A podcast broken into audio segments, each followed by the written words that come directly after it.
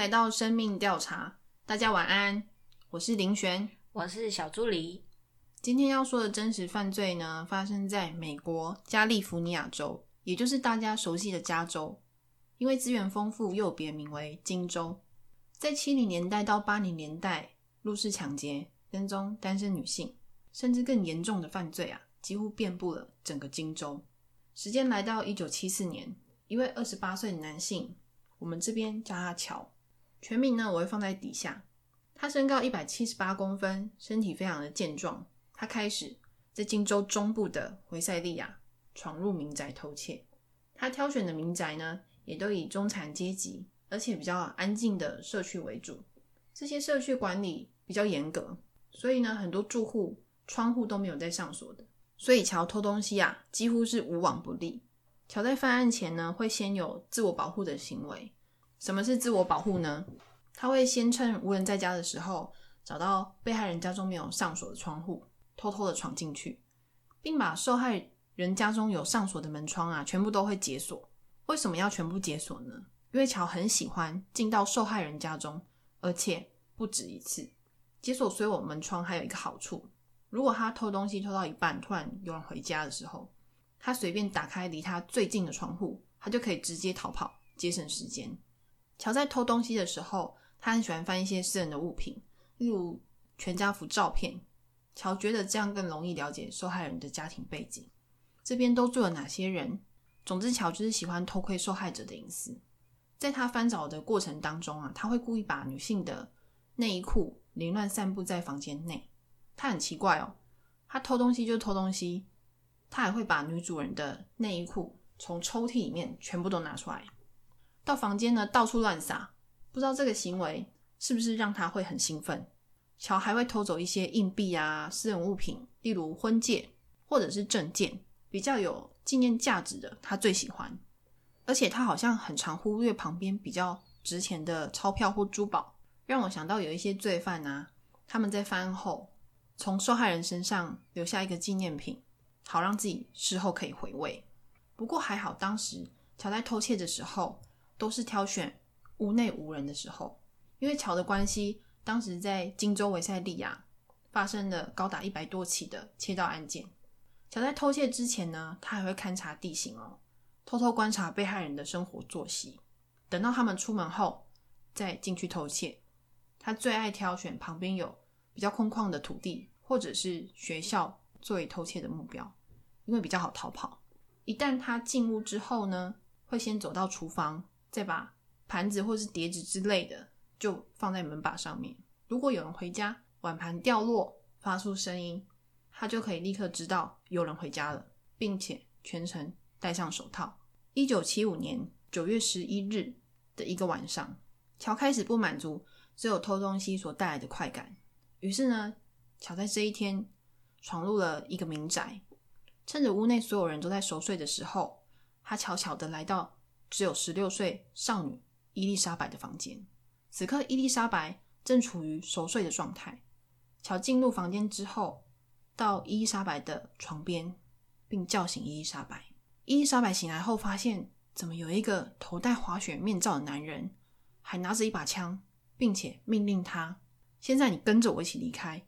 如果你敢尖叫，我就开枪杀了你。”于是伊丽莎白乖乖的跟着乔来到了后门。乔似乎早就在先前呢都勘察过他们家所有的位置，包括他很明确的知道伊丽莎白是在屋内的哪一个房间，家里面还有哪一些人，所以他才会一开口就叫伊丽莎白不准叫。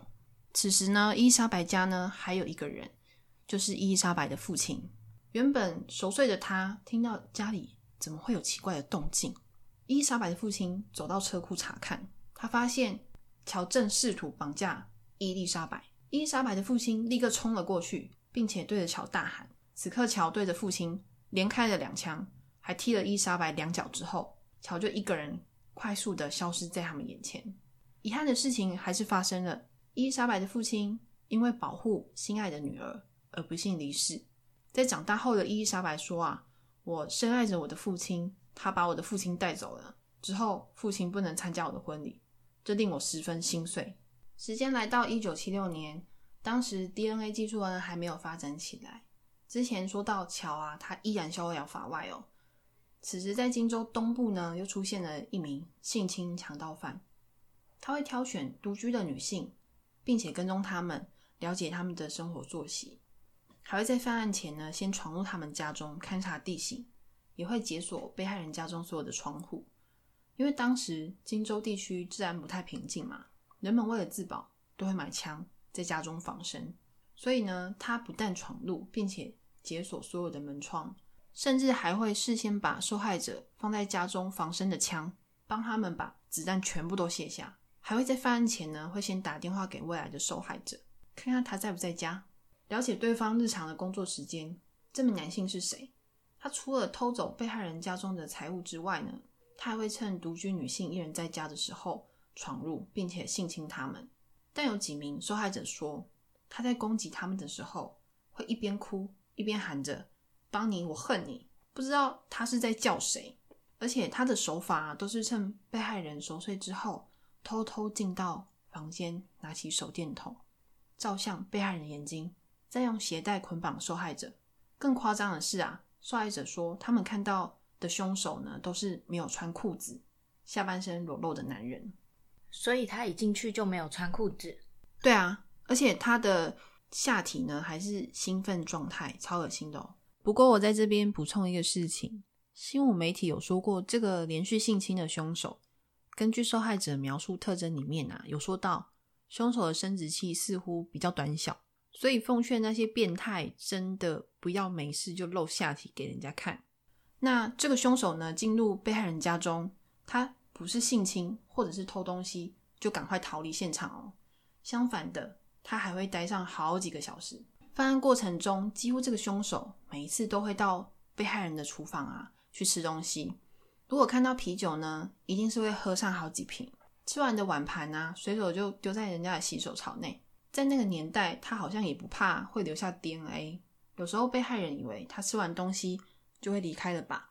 谁知道他吃饱喝足的时候，他又回到房间，再次性侵被害者。被害者手脚都被绑住，在房间内呢，只能听到这个凶手一下吃东西，一下开啤酒，然后又突然出现在房间吓被害人。这种不确定凶手会不会又回来的恐惧，这个凶手似乎非常的享受，也充分表现出他不正常而且变态的控制欲望。这名男性跟一开始说到的乔有一个共同点，他一样呢戴着滑雪面罩，而且双手也会戴着手套，并且解锁屋内。多数门窗，这会是同一个人吗？还是另有其人呢？那我们接着听下去哦。横行荆州东部的强暴犯，他开始不满足，只有攻击单身女性。他开始会挑选情侣、夫妻作为下手目标。他的犯案手法呢，一样会先了解受害人家中的生活作息，趁他们熟睡的时候闯入。他会命令受害女性用他口袋事先都已经准备好的鞋带。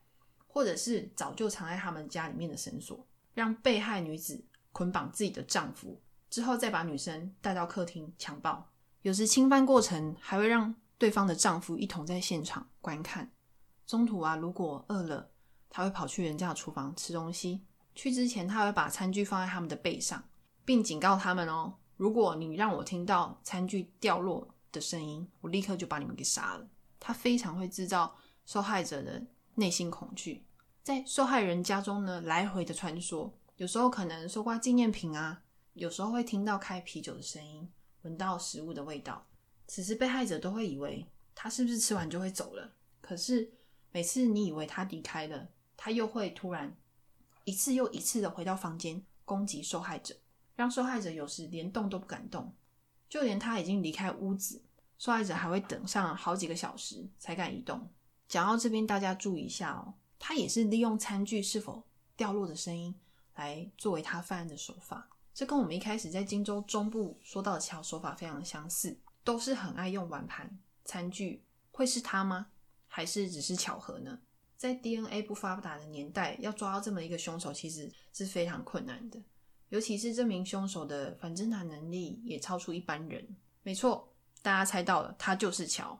那我们来讲一下乔的背景，他出生于。美国纽约，一九四五年十一月八日，他的父亲是一名美国军人。他有一个妹妹，一个弟弟。据说乔在大约十岁的时候啊，有一天他开心要去找妹妹玩，但是呢，他看到妹妹在仓库里面，而且里面有两名飞行员正在性侵自己的妹妹。如果这是真的，那乔在十岁的时候内心可能就已经开始生病了。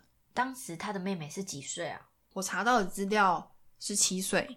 据说乔可能也常被父亲殴打，甚至有一次学校老师让乔罚写了不知道几遍的作业，让长大后的乔心里埋下很多对家庭啊、学校啊不满的情绪，还有愤怒。一九六四年九月，乔加入了美国海军，之后还参加了越战。并在一九六八年后以优异的成绩取得了警察的学士学位。乔的人生看似一切正在步上轨道，他还遇到了同所学校的邦尼。他在乔的生命当中扮演一个很大的转捩点。邦尼就是刚才说乔在攻击受害者会喊“我恨你”的那个名字吗？没错，就是邦尼。而且他之后还会成为乔的未婚妻。你们接下去听了就知道了。乔跟未婚妻邦尼呢，是在一九七零年五月的时候订婚的，但之后不知道什么原因啊，邦尼就取消了婚约。只知道邦尼的家人说啊，我们一定有要跟乔取消婚约的理由。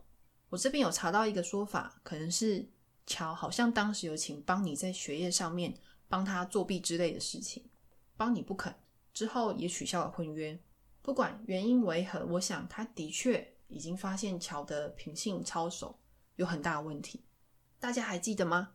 七零年代是乔犯罪的开始，原因很有可能就是帮你取消了婚约，为了报复女性，做出多起的攻击事件。一九七三年，乔在维塞利亚担任了警察，并于一九七九年被开除。他被开除的原因是因为他在超市偷了驱狗喷雾剂还有榔头。那大家先记得一下。一九七九年，他偷窃这件事情，后面会说到为什么。乔当时的上司呢有问原因，但是乔并没有对此做出任何解释。他表示：“那那你就直接开除我吧。”那他是不是有可能是去偷作案工具啊？聪明哦。之后乔他被判了缓刑六个月。我们前面有说到乔他后期是不是都喜欢找情侣啊，或是夫妻作为目标？那有一个男幸存者。他在一九七七年的时候有接受访问，这名男子呢，呃，他叫做海斯，在美国接受新闻采访，这是非常少见的事情哦。乔对情侣或是夫妻犯案之后啊，男幸存者通常会过度自责，没有保护好另外一半而感到羞愧，但海斯勇敢发表了在荆州受到恐怖攻击的过程。一九七七年十月一日这一天，海斯说。我突然醒来，就看到他站在我旁边。他戴着黑色的滑雪面罩，穿着卡其色的裤子，手上拿着一把左轮手枪，还有手电筒。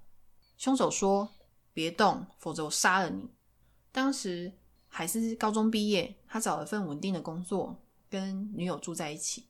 十月一日呢，是海斯这一辈子都忘不了的日子，也是海斯唯一记得的日子。以下我会用海斯的口气来叙述。海斯说。他命令我别动，趴下。之后，他拿起了口袋里面的鞋带，命令我命令我女朋友拿鞋带绑住我的手。然后，他就去厨房拿两套餐具，可能是杯子或者是盘子，放在我的背上。然后，他把女友带到客厅。有好几次，他又走回我的房间，拿枪指着我的头，并警告我不要乱动，否则他会杀掉我们。之后，我听到女友在客厅的哀嚎声。天哪！我知道他正在强暴他。事情过了二十几年，我到现在还是会听到那个声音。之后大约二十五分钟左右，我有几个好朋友在门外的车库大喊我的名字，要我开门让他们进去喝酒。大概是我朋友的声音吓到他了。安静的五分钟后，我准备起身，并摆脱掉身上的束缚，拿起我放在床下的枪，走到车库，看向客厅，发现他不在了。但是我的女朋友还在客厅里面，我看到她被绑在地板上，也清楚那个男的对她做出多么残酷的事情。于是我不能够接受他已经离开的事实，我开始环顾四周，想找到他在哪里。可是街上一点人影都没有。之后我回家解开女友身上的绳索，我不断的跟她说：“我很抱歉，我真的很抱歉。”之后海斯准备打电话报警，却发现他们家里面的电话线被剪断了。然后海斯又发现今天买的柠檬派被吃掉了一块，就像报道里面说的这个强暴魔会到别人家里面吃东西一样。随后他到邻居家借电话报警，警察来了之后，在家里收集证据的时候啊，嘻嘻笑笑的。我觉得我像垃圾一样被对待。事情发生了，这些家伙在我家笑什么？难怪他们一直抓不到凶手。之后我到医院看女友，我很自责，我为什么没有好好保护她？看到女友的妈妈一直在哭，我更内疚，我只能一直道歉。女友的妈妈还反过来安慰我，她说这不是你的错。这个时候我的脑海里只有一个想法：我要怎么找到这个人？各位听众，事情到这边还没结束呢，你们知道吗？海斯接受访问的时候还说了一个。惊人的秘密，这个秘密他谁也没说，包括警察。那天凶手第三次回到海斯房间的时候，乔在海斯耳边轻轻的说：“我要和沙龙开派对喽！我知道你是谁，也知道怎么控制你。恐怖的是，沙龙其实是海斯的妈妈，就住在几个街区之外。这个事件，海斯他连警察都没有说过，因为他对警察很生气，而且他也不想要笑话他的妈妈，并心想。”这是逮到他这个家伙的第二次机会。这个事件之后啊，海是常常会自己开着车，拿着手枪来到妈妈家。有几个月，他都在妈妈家外面守着。可是呢，凶手却从来没有出现过。那海是之后跟女友还有继续在一起吗？很遗憾，他们分开了。是不是因为这一起事件受到影响呢？我想非常有可能。毕竟男生会一直自责嘛。女友看到海斯，也会一直想到当天痛苦的回忆。对他们而言，可能分开才能放下伤痛吧。一九七九年到一九八六年五月，荆州南部居民呢也开始也有类似的案件出现，媒体都称他为“原始夜行者”。为什么不叫他夜行者，或是而是原始夜行者呢？小助理，你还记得有一个连续杀手啊？他叫做。拉米雷斯就是那个信仰撒旦，而且作案现场都会留下五芒星图案的那个连续杀手吗？当时在美国，人们也会叫他夜行者。在一九七九年十月，乔呢首次在荆州南部圣塔芭芭拉发动攻击。这天，他在一个高级社区里面呢，有一只重达五十公斤的大狗狗，他在社区散步，在散步的时候被主人发现。他正踉踉跄跄的走到人行道上面，之后就倒在男主人的脚边。于是主人很紧张，把狗狗翻过来检查，发现肚子不断的涌出鲜血。大家还记得吗？之前我有说过，乔在一九七九年的时候有偷过驱狗喷雾剂跟榔头，就是当时他去偷犯案工具，非常有可能在那个时候他已经锁定这个社区至少其中一户。并且知道附近有这么一只狗狗会在社区散步。那我们回到案发现场，这可怜的狗狗肚子呢，常常一条伤口从胸骨延伸到肚子。男主人吓坏了，他赶紧跑到附近的邻居家接电话求救。经过兽医的抢救，狗狗缝了七十几针，最后还好活下来。男主人的邻居发现啊，刚刚大狗狗在他们家的草地上面，洒水器还被不明人士打开。但他们仔细检查，是不是有割伤狗狗的割草机啊，或者是碎片？结果是完全没有。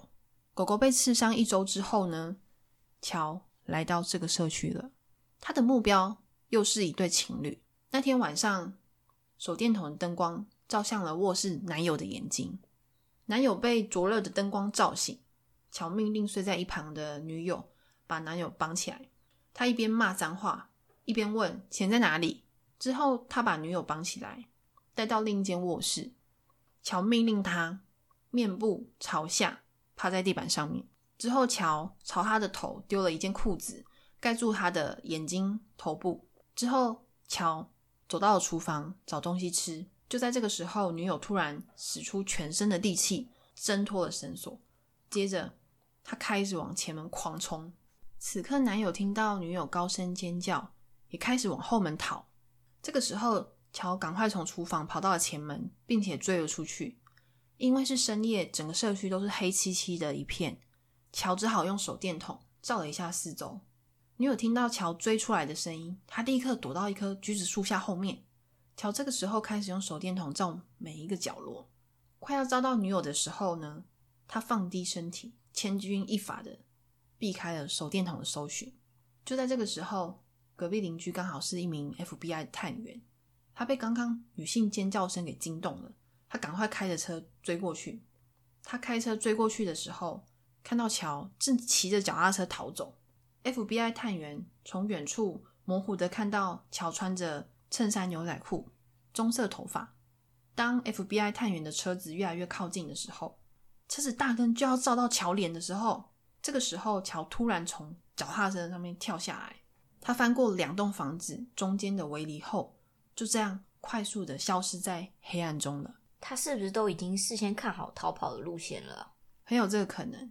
我们记得狗狗受伤是在上周，如果狗狗真的是被乔伤害的话，代表他已经来过这个社区，而且不止一次。事后，情侣告诉警方入侵者大概的特征：白人男性，大约二十五岁上下，深色的头发，应该有快一百八十公分左右。据说在这一次攻击之后啊。就再也没有受害者能够活下来叙述凶手的长相。乔最后一次犯案是在一九八六年的五月，保守估计有五十名女性被性侵，甚至可能更多哦，还有十三名被杀害。至于乔为何在一九八六年后就停止犯案，这边并没有正确的消息出来，但是有一个说法，很有可能是当时乔生了女儿，所以呢就停止犯案了。那因为时间关系呢，我们上集先讲到这边，那我们下集见喽，拜拜，拜拜。